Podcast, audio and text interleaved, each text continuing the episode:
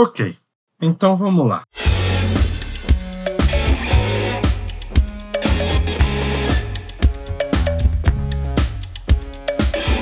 Me chamo Arthur Bueno e fui seu host e guia dentro dos bastidores da digitalização durante todo esse ano. Antes de falar sobre o episódio, gostaria de agradecer a todos que dedicaram seu tempo a ouvir esse podcast, que compartilharam, comentaram, interagiram e de alguma forma ajudaram o projeto. Desde mensagens que me deram gás e energia para seguir, ao carinho que recebi de todos os participantes e principalmente ouvintes.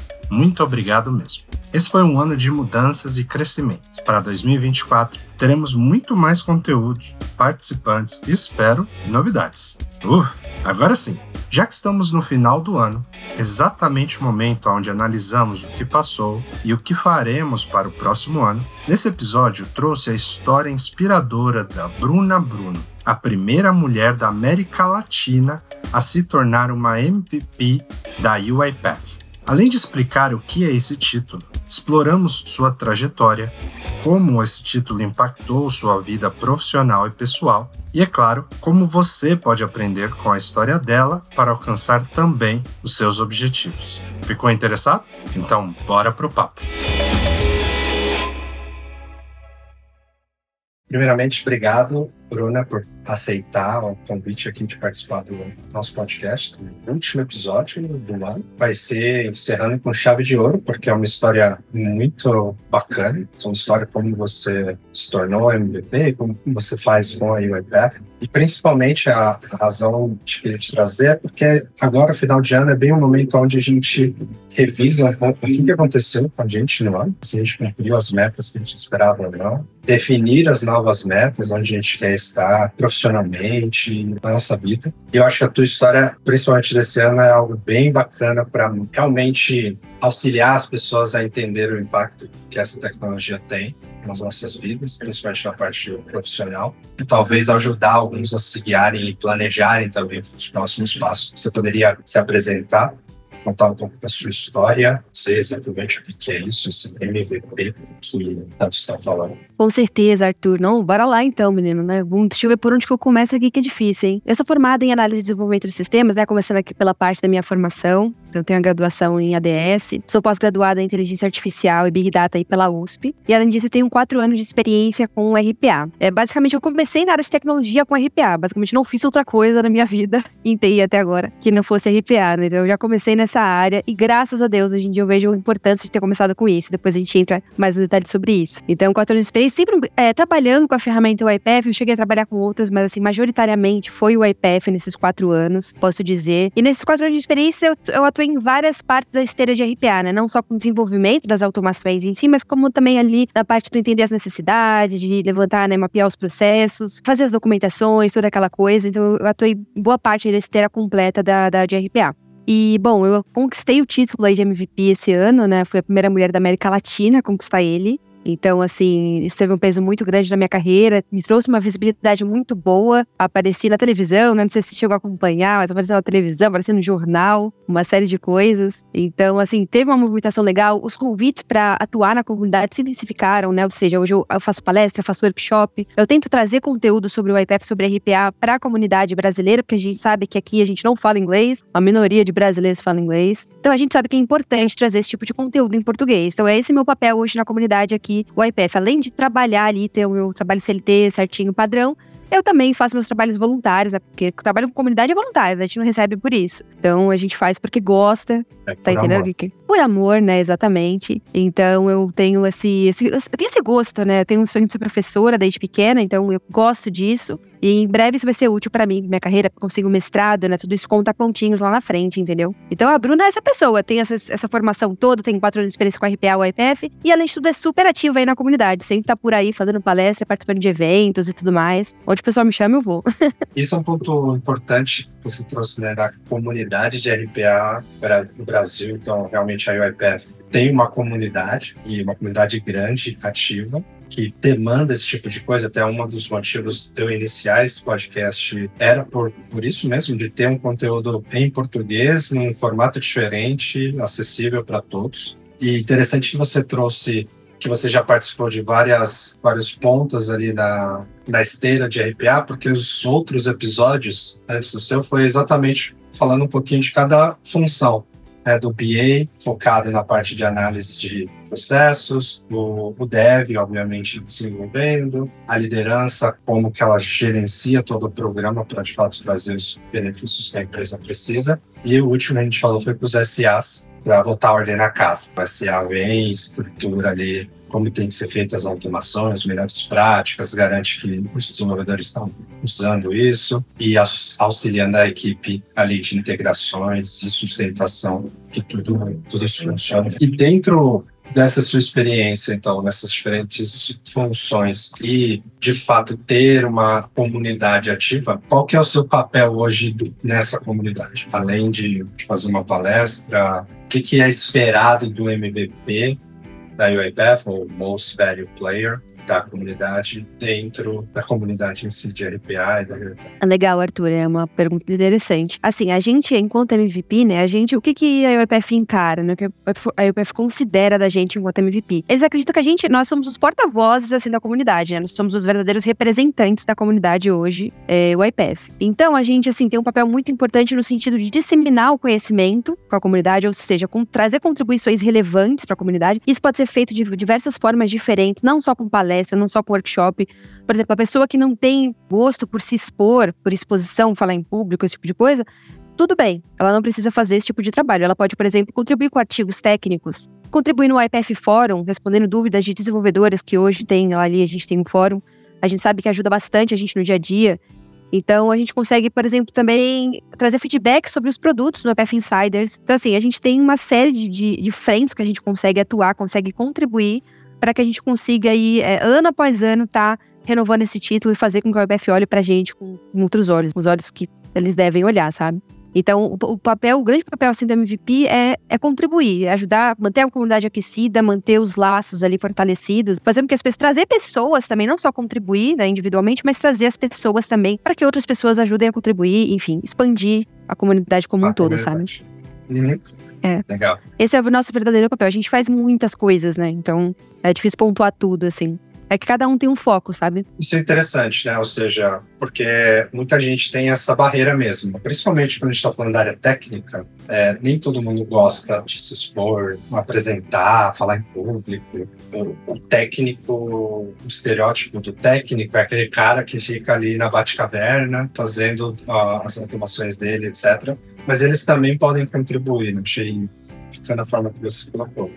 Contribui Através, muito, inclusive. por exemplo, de feedbacks da própria solução, porque a nossa versão de community das licenças da UiPath são exatamente para isso, né? Para comunidade usar, testar e dar esse retorno de, olha, essa funcionalidade não está funcionando direito, ou essa aqui poderia ser melhor se você fizesse isso. E a gente tem o portal, que é o Insider, do onde você pode reportar todas essas coisas, ter esse retorno e esse contato direto com o time de produto da UiPath. Isso eu acho rico também, né? Não é só ali um, uma fonte, uma via unidirecional Única. onde você joga e já era. Não, você vai conversar com a equipe de produto, você vai ter o retorno daquilo você escreveu.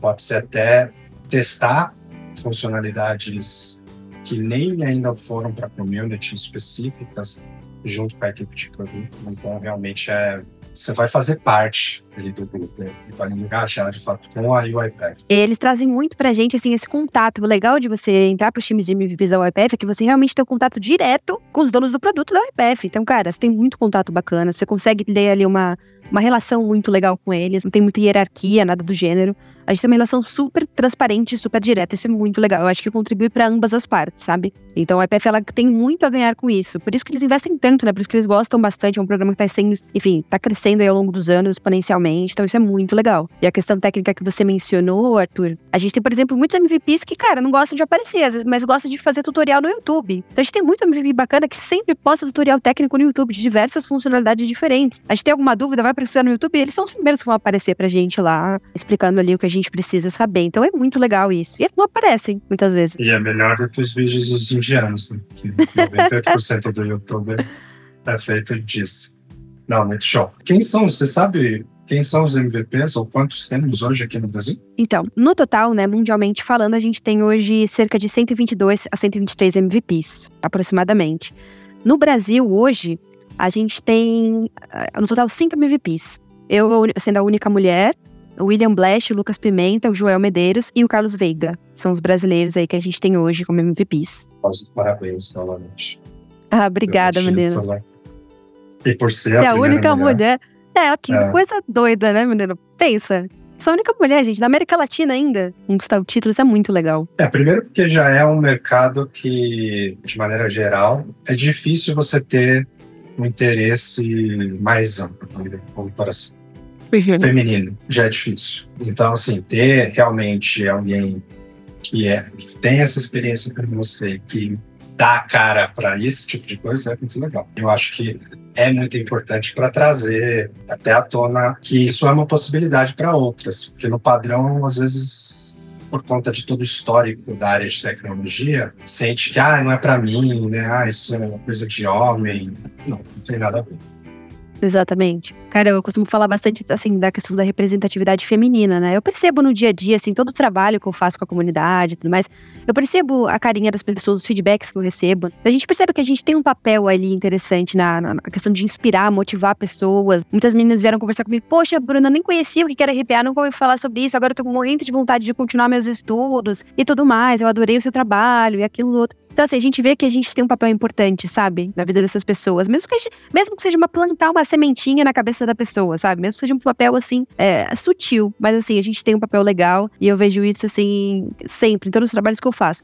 Inclusive, só levantando um ponto curioso aqui, semana passada eu tava lá no Instituto Federal de São Paulo, Campus Cubatão. Não sei se você conhece o Instituto Federal de São Paulo, mas é uma universidade federal aí do, de São Paulo que tem várias sedes. E um dos alunos lá foi convidado para avaliar um dos TCCs desses alunos, porque ele escolheu o tema OIPF para fazer o trabalho dele. Legal. Tem noção? Ele fez lá o estudo de casa para demonstrar a importância, qual que é o papel aí da automação de processos com RPA ali para poder desenvolver as automações de forma otimizada e tudo mais. Então, cara, foi muito legal. Eu participei como avaliadora do TCC dele. Olha só, o cara escolheu o tema, fez o TCC em cima do OIPF. Mostrou a ferramenta, como que funcionava ali, como fazia para desenhar o processo, uma série de coisas. Fez uma monografia caprichada, com toda a parte teórica e tal acerca do tema. Eu achei aquilo sensacional. Sabe, assim, o tema tá chegando na academia. Tem noção do que que é isso? E isso é o poder da comunidade. Tá entendendo? Sim. É exatamente esse tipo de coisa que traz uma discussão que eu tinha muito tempo atrás, que era ah, a RPA é uma tecnologia que vai morrer ou que é transitória. Esse tipo de coisa mostra que não.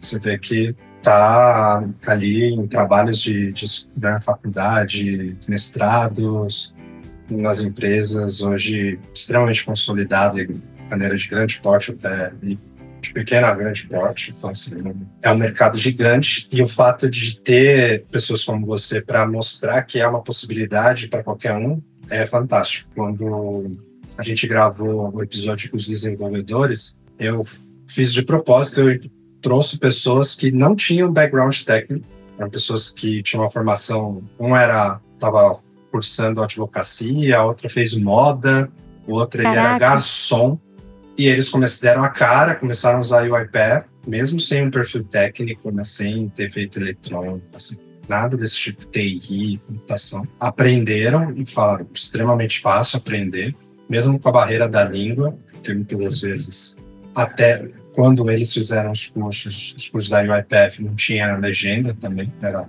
tudo em inglês mesmo, mas eles foram lá se virando, traduzindo e conseguiram aprender. Então é realmente extremamente amigável, permite qualquer pessoa, independente se é mulher, se é homem, se é da área técnica, ou da área administrativa, da área fiscal. A gente teve um evento presencial recentemente que a líder de RPA da Suzano falou um pouco da carreira dela e por um acaso foi a primeira também convidada aqui no podcast. E ela falou, eu era da contabilidade, né? nunca tinha incrível, gente. feito nada técnico. Hoje ela é a líder de digitalização dentro da Suzano, usando né, o iPad. Né? Então, não tem, realmente não tem motivo para você não participar ou não entrar nesse mundo, porque Tem algum- receio, né? alguma coisa. Ah, porque eu sou É. mulher, não vai ter mercado. Mentira. Ah, é porque eu não sou técnico.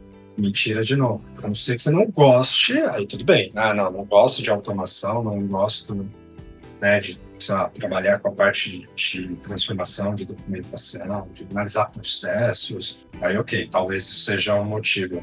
Mas, do contrário, é realmente inclusivo no, mercado e assim, no momento que a gente está. E se tornando, voltando um pouco ao tema do MVP, a partir do momento que você se tornou MVP, você comentou que mexeu muito com a sua carreira. O que, que aconteceu nesse sentido? Como que o título em si impactou você? Que portas que abriu? Então, Arthur, é, o título de MVP me trouxe uma visibilidade, assim, tanto da parte da carreira em si, quanto na parte de visibilidade fora do mercado, né? No sentido de aparecer na mídia, ser convidada para falar sobre o assunto, aquela coisa toda, né, que a gente tem visto. Então, assim, na minha carreira, tenho recebido convites inusitados até, posso dizer, viu? Assim, o pessoal até me convidou já para participar como jurado de um hackathon ali, para é, enviar os estudantes brasileiros para ir para a NASA fazer competição lá internacional com outros estudantes do mundo Legal. inteiro. Olha isso, cara. Simplesmente porque a, a, organizadora do evento ali do hackathon, né, viu meu perfil, viu o que aconteceu, que eu ganhei o título e tal, não sei o quê, gostou do meu perfil e veio me chamar para ser uma das juradas. Olha só que legal. Então, mandei estudantes para a NASA lá para poder fazer a competição internacional deles, inclusive do Nova Vela, citando nomes aqui. é, tenho recebido mais, claro, mais é, convites também para fazer entrevistas de emprego. Já recebi algumas oportunidades internacionais também. Tenho recebido muito networking, né? Então, assim, muita gente da UIPF agora me conhece, inclusive.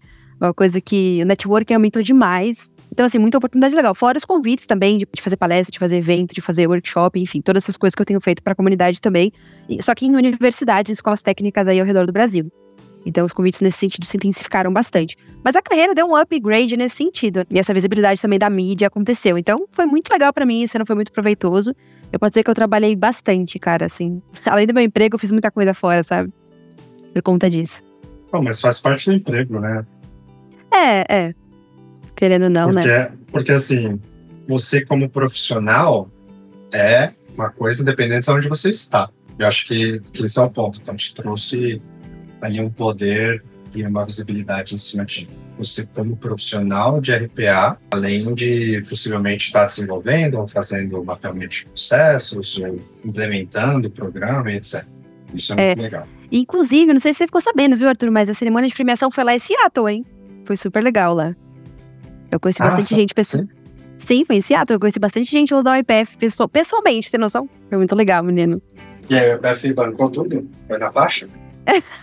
é, foi tudo na faixa, exceto a passagem aérea, que é o principal. Ah, da brincadeira. Que... Mas a passagem aérea não tava. Depende, quantos dias você fica lá? Então, o evento, é, o evento foram três dias, né? São três dias de evento para os MVPs. Só que eu decidi estender, por conta própria a viagem e fiquei uma semana lá. Aí foi por minha conta, claro. Eles, eles pagam ali a estadia, né, a alimentação, os eventos, tudo que acontece ao longo dos três dias.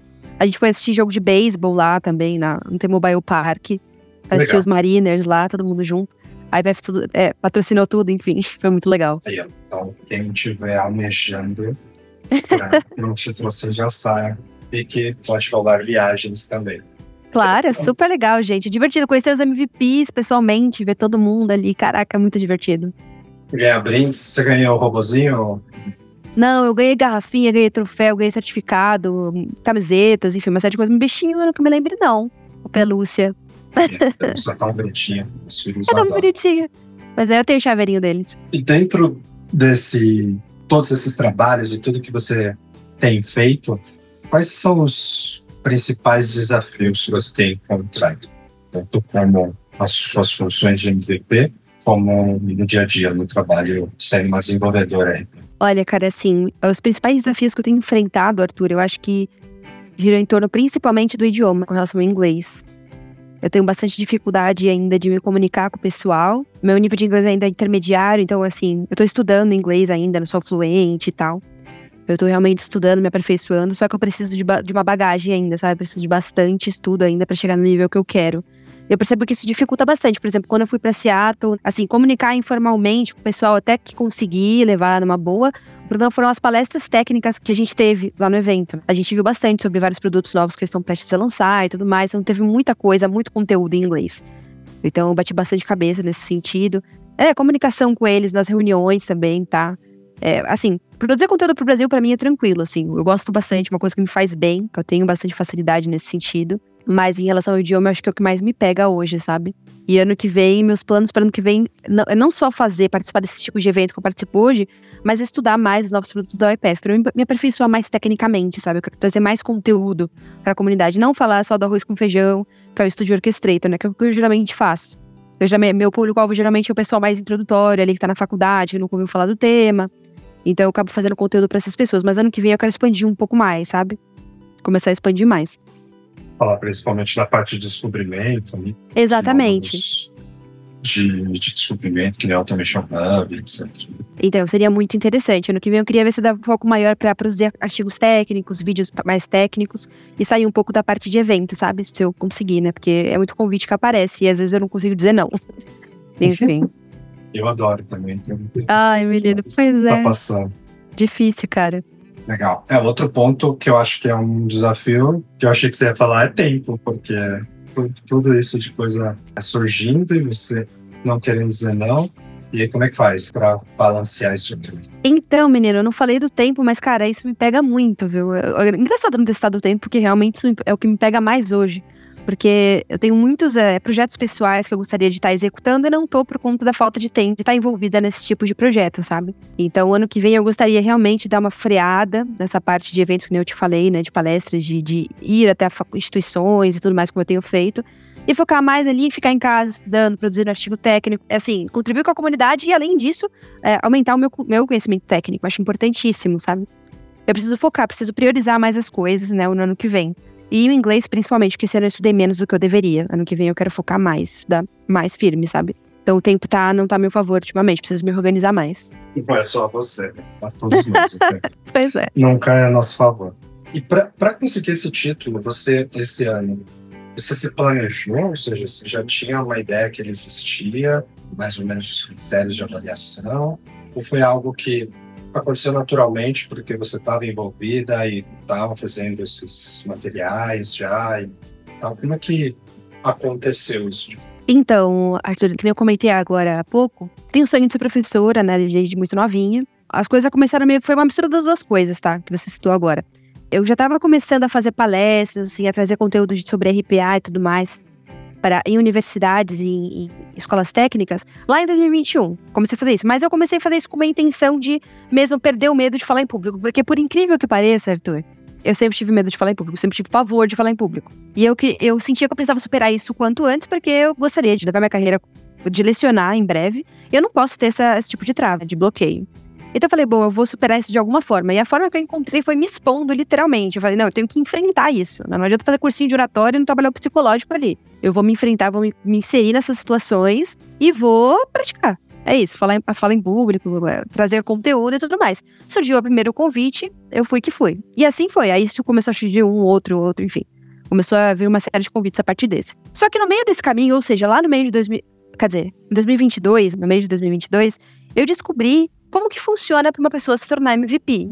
Eu entendi qual é o sentido do MVP. O que é o MVP? O que você precisa fazer para ser um? E eu entendi que o MVP precisa ser duas coisas, principalmente. A primeira delas é ter uma bagagem técnica, tá? É realmente conhecer dos produtos, né? Entender do que se trata o IPF, como funciona, etc e tal. Ter ali uma bagagem técnica. E além disso, a segunda coisa importantíssima, com peso absurdo, é a contribuição relevante com a comunidade. E eu percebi que, bom, eu já tinha uma bagagem técnica, já vinha trabalhando com a ferramenta, e além disso, já vinha contribuindo com a comunidade por conta desse desejo que eu tinha de ser professora e tudo mais.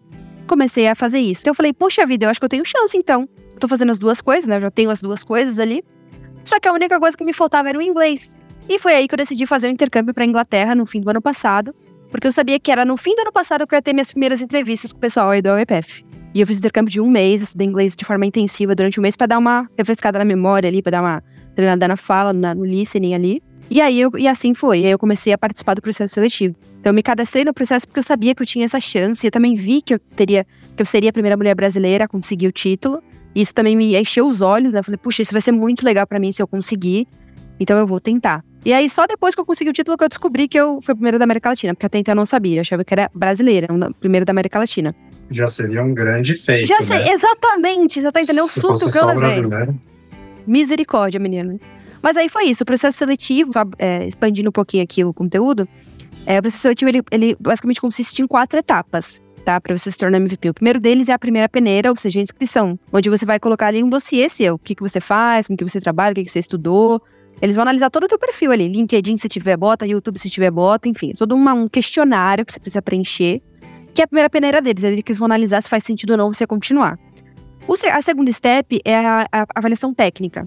Então, se você é uma pessoa certificada, você não precisa fazer a prova técnica. Se você não tem certificação do IPF, você passa por uma prova técnica que eles te enviam. A terceira etapa é basicamente um one-on-one ali, entrevista com um dos, um dos community managers da UIPF. Então, é, é, basicamente, eles fazem algumas perguntas sobre o porquê que você quer tirar o título, né, o que, que enfim, te motiva, o que, que você pretende fazer como MVP, etc e tal. Eles querem conhecer você um pouco mais. E a última etapa é uma dinâmica de grupo aí com todos os MVPs, né? Com todos os candidatos a MVPs ao redor do mundo. Então, isso, isso juntando MVPs e os donos dos produtos. Porque é uma reunião ali onde a gente tem que dar feedback, onde a gente tem que falar do produto, o que, que acha que pode melhorar, etc e tal. Rola umas perguntas técnicas também acerca dos produtos e assim vai, é uma dinâmica. Então é isso, assim, são esses quatro steps. Aí, você passando nos quatro, você consegue o título no final. Geralmente ah, sai ali quarto, em fevereiro. O quarto step também elimina, ou seja, você está sendo avaliado é. também no quarto, você não passou é. ainda. Exatamente, está sendo avaliado. Você só recebe a, a devolutiva, né, a, a, o resultado em janeiro. E aí, em fevereiro, eles fazem um pronunciamento oficial com toda a lista ali, quem passou, quem conseguiu o título, etc. Eles até pedem pra gente um sigilo ali, a gente não pode divulgar, falar nada antes da, do pronunciamento oficial deles. E agora, sendo, sendo MVP, para manter esse título, você precisa passar por esse processo novamente? Então, a renovação é um pouco mais, é, digamos que simplificada. Uma vez que você já se tornou MVP, o que você precisa fazer é literalmente comprovar aquilo que você fez ao longo de um ano enquanto MVP. Então, na verdade, é todo, eles vão analisar todo o trabalho que você fez ao longo de um ano. O que, que você fez em nome da comunidade? É, o que, que você estudou? O que, que você evoluiu? Quanto você respondeu no fórum? Exatamente. Então, eles, eles passam a analisar esse tipo de coisa. Porque quando você se torna MVP, você tem até uma questão contratual com a EPF, a gente tem um contrato com nossos papéis e responsabilidades, né? Tudo certinho, tudo bem formalizadinho. E aí você tem a, assim, enfim, você tem as suas tarefas para você fazer, entendeu? E você precisa, claro, seguir elas tudo certinho e ter as evidências de que você fez, sabe?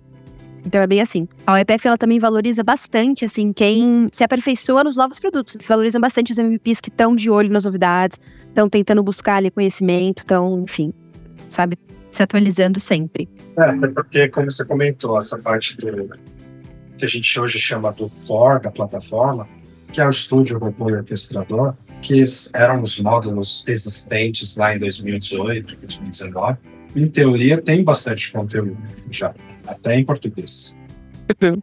Claro que muita coisa mudou desde lá para cá, tem várias outras funcionalidades, etc. Então, renovar isso sempre é interessante. Esse é um tema até que eu acho que é uma dificuldade para quem gera conteúdo na UiPath, pela velocidade que a UiPath adiciona funcionalidades. A gente tem dois grandes releases todo ano, em abril e em novembro, com muitas novidades.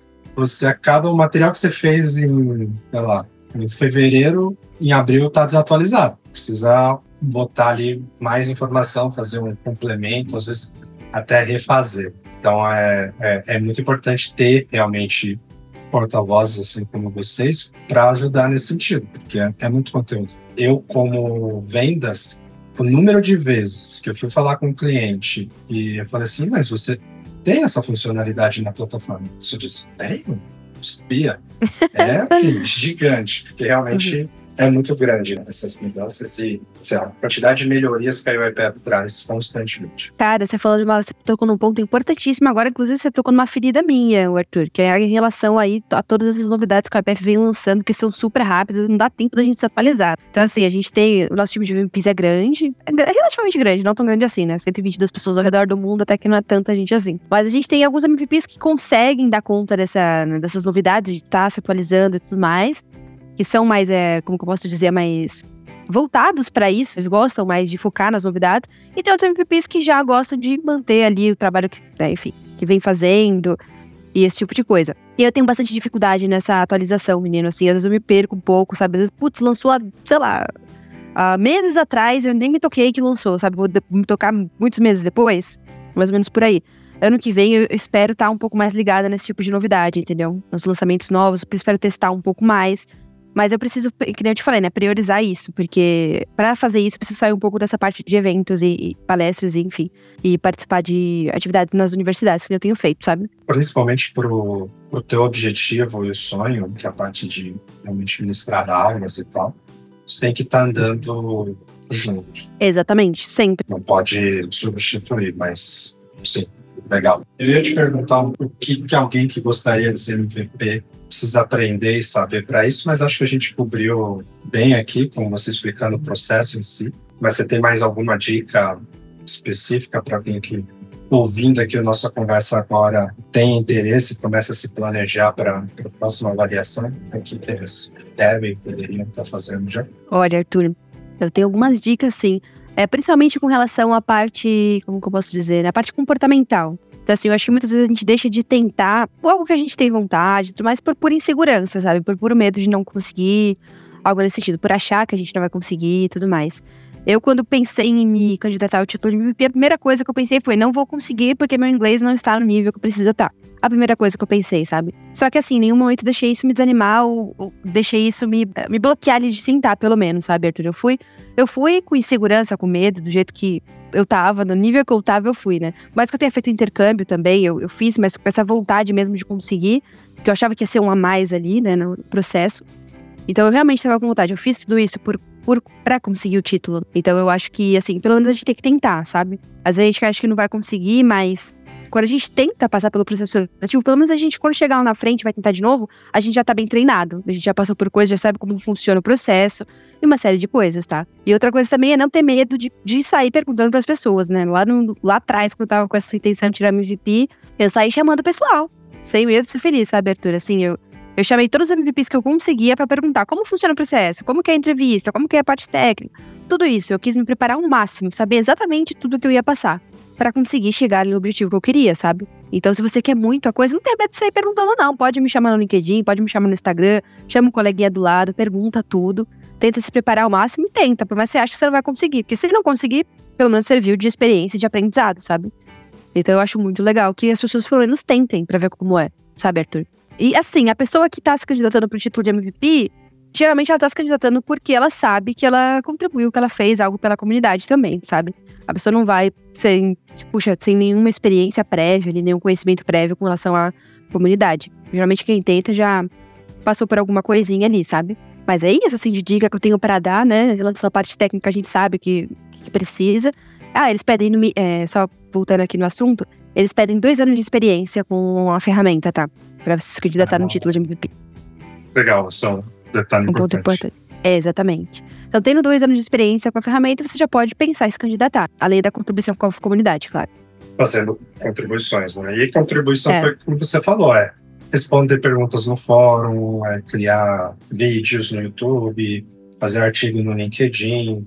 E Exatamente. Tem, tem uma história muito legal que eu costumo contar para os clientes, que além do produto em si, né, o IBF tem uma coisa que eu brinco, que é a santíssima trindade do conhecimento e escala, que é o fórum, o Academy que é o portal de treinamento, e o Marketplace, que é o nosso portal de componentes, ativos, etc. E aí essa história é interessante porque o cliente já era cliente, tinha tava com um problema, ele precisava resolver uma coisa, ele foi e postou no fórum.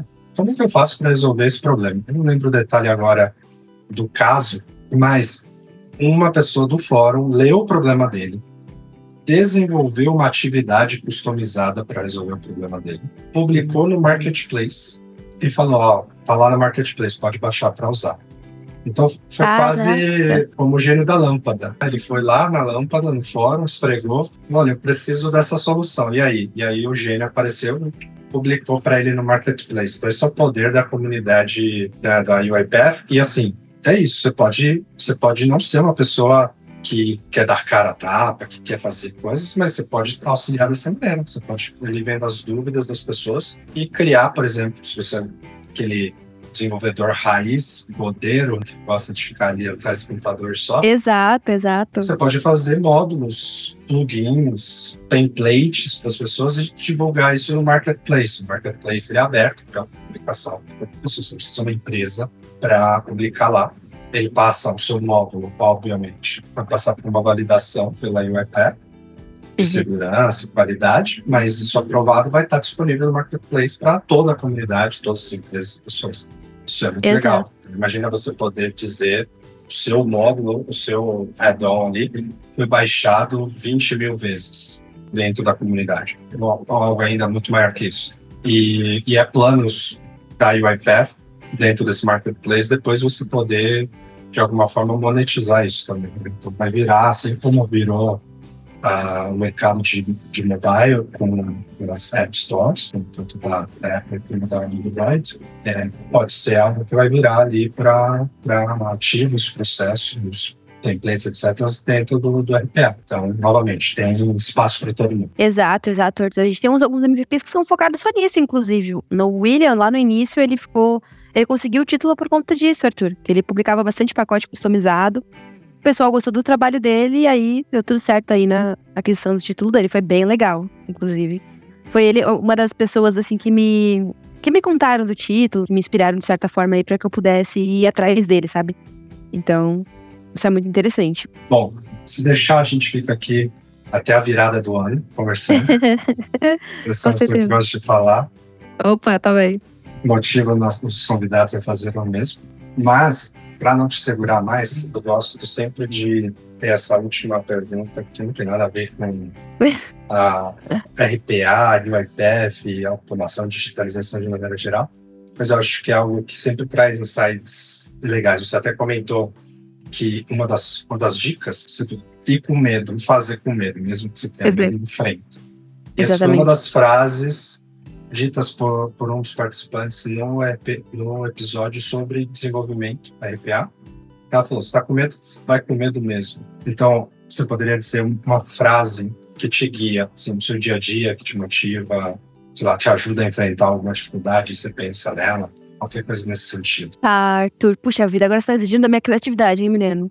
Acho que uma frase que eu gosto bastante, que basicamente também resume a minha jornada desde o início até aqui, para aquisição do título, é o seguinte: é uma, uma frase simples e curta. Quem não é visto, não é lembrado. Eu gosto dessa frase porque, por muitos momentos, eu precisei dessa exposição de dar a cara a tapa ali, de chamar as pessoas, de, sabe, assim, uhum. literalmente me expor mesmo, me mostrar, dar a cara a tapa, aparecer para poder conseguir tudo que eu, hoje eu conquistei ser. até para poder ser, exatamente, para conquistar tudo que eu conquistei hoje, até hoje. Já participei de muitas coisas, já participei de hackathon, já ganhei primeiro lugar, terceiro lugar, já ganhei muitos prêmios de empresas que eu passei, justamente por conta de disso, sabe assim, de ser engajada, de ir atrás, de aparecer, de, enfim, fazer acontecer, entendeu? Então essa frase é uma frase simples e, cara, pode, pode parecer clichê, mas ela faz toda a diferença na nossa carreira, tá? É um grande diferencial. Não, muito bom, na verdade, não é clichê, não. Eu acho que em outros momentos, conversando, eu conversei com você em off, eu falei do como eu me juntei ao UiPath. Curiosamente, eu estava fazendo um treinamento para os estudantes de ciências da computação na UFSCar e o, o recrutador me ligou exatamente no mesmo dia, com uma oportunidade para trabalhar na UiPath, me perguntando: Ah, você conhece o UiPath? Se conheço, eu estou exatamente nesse momento fazendo uma palestra sobre o IPF aqui na UFSCar. Eu falo, sério? Sério. Então é, por se expor, criar essa visibilidade gera oportunidades. Na hora que eu falei isso, é. faz. Esse menino é o cara que eu estou precisando. Se eu falar assim, não, não sei o que, que é UiPath, o que, que é exatamente.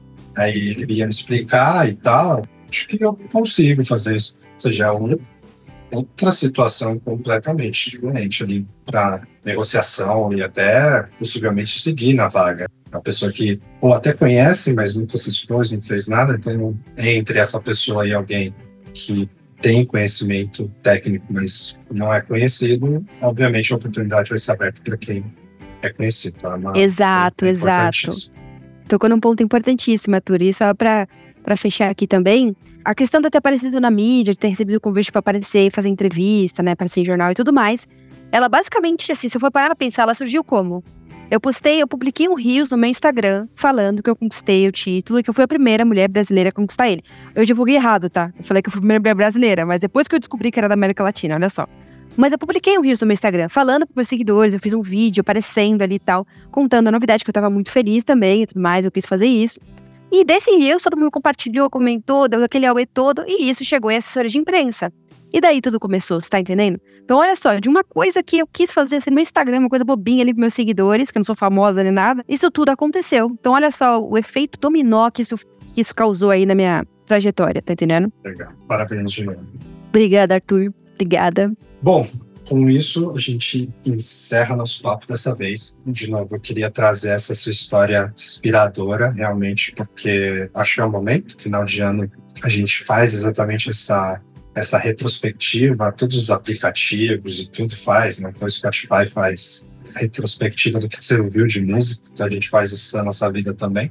E acho que é, é uma história extremamente inspiradora para ajudar agora quem for planejar o que vai fazer em 2024. De novo, obrigado pela participação e nos vemos em mais episódios. Muito obrigada, Arthur. Agradeço aí pela oportunidade. Eu tô muito feliz aí de estar aqui, né? E é muito legal essa iniciativa sua de trazer pessoas para poder trazer seu conhecimento, suas experiências, viu? Parabéns por essa iniciativa, é muito importante. Beijo, abraço, tchau.